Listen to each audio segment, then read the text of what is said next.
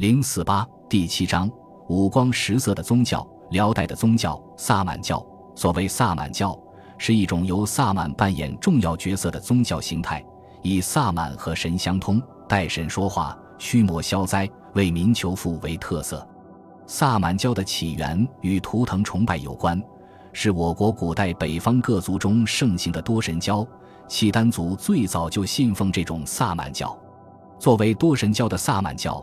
虽然对灵魂和祭天的观念都相去不远，但是每一个萨满的说法都与其他萨满不同。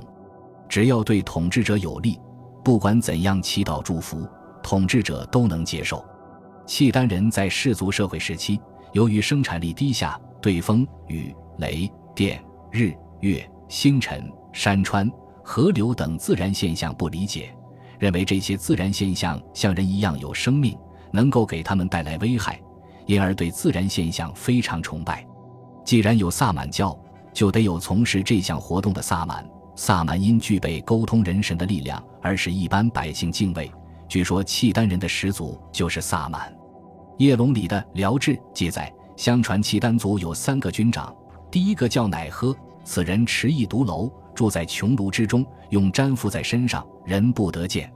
国家有了大事，杀白马灰牛祭祀。军长使便人形出来处理国事，办完事后仍入穷庐之中，成为一具独楼。后来因国人偷看他的行藏，这个军长便消失不见了。又有一个军长号曰歪呵，头戴野猪头，身披野猪皮，居住在穹庐之中。国家有事时便出面办理，办毕后仍引入穹庐中。后来因为他的妻子偷走了他披的猪皮，这个军长便销声匿迹。再也找不到了。最后有一个军长叫明昼里昏鹤，他养羊二十只，每天吃掉十九只，只留下一只。但是到了第二天，他的羊群又成了二十只，于是又吃掉十九只，留下一只。如此循环反复，羊群总不见减少。事实上，这三个军长都是萨满。从这三个萨满的经历中，我们得以窥见契丹族由母系社会向父系氏族公社过渡的一些情况。第一个军长头戴独楼，是表示当时生产力低下，不少人因冻饿而死，成为独楼。第二个军长戴野猪头，披野猪皮，是表示当时人们已经能够猎的野猪之类的野兽了，但因食品不丰富，有人窃走了军长的猪皮，他便没法存在，不知所往了。第三个军长学会了饲养羊的技术，有了初步的畜牧业，这个军长便不再消失了。这三个军长行使着治理国家的权利，但又不是正常的人。事实时不是拿着毒篓，就是披着猪皮。可能是萨满在进入角色时需要使用这些道具，才可以使人们相信自己才更有力量。不过，契丹人在正式建国前还没有专职萨满。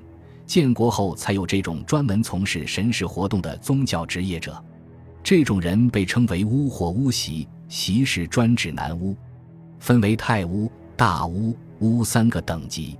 通常在皇帝身边为祭祀服务的是太巫，他们的地位最高。辽朝统治者按照故俗祭祀日月山川，这一类祭祀甚多，如太祖耶律阿保机天赞三年八月至乌孤山以额祭天。同月次夜得司山，以赤牛青马祭天地等。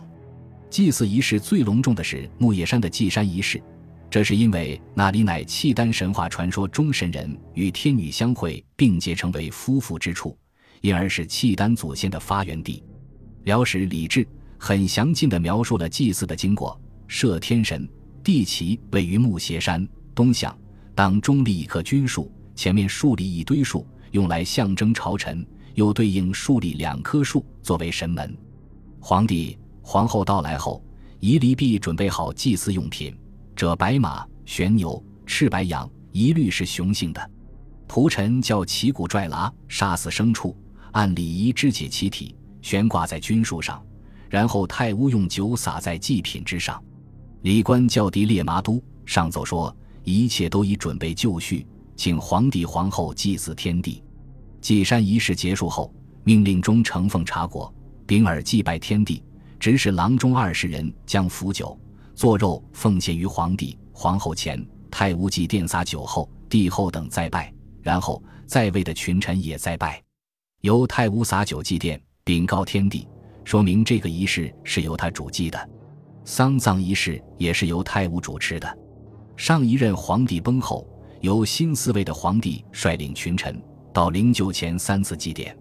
灵柩由宫殿的西北门抬出，放在温凉车中，安卧在素荫上，结旦发引至祭所，凡武之殿，太巫祈禳。祈禳也就是祷告即祈求上苍降福并除去灾殃。再生仪也是一种比较隆重的仪式，每隔十二年，皇帝本命年前一年祭冬之月，选择一个吉日举行再生之礼。当皇帝入在生事，进行完诞生过程后。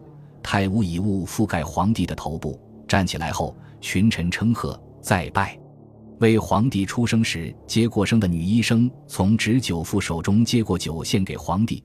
太巫拿着皇帝小时的襁褓、彩节等物给皇帝祝福。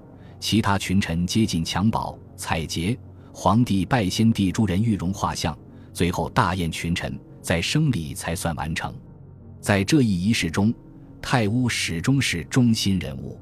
太巫在辽史中出现不多，在岁初仪中，巫及太巫以次赞助火神器，门使赞皇地面火再拜。巫的活动很多，如在祭山仪式中的祭日过程中，巫穿白色衣服，三次致辞，也就是祈求上天赐福。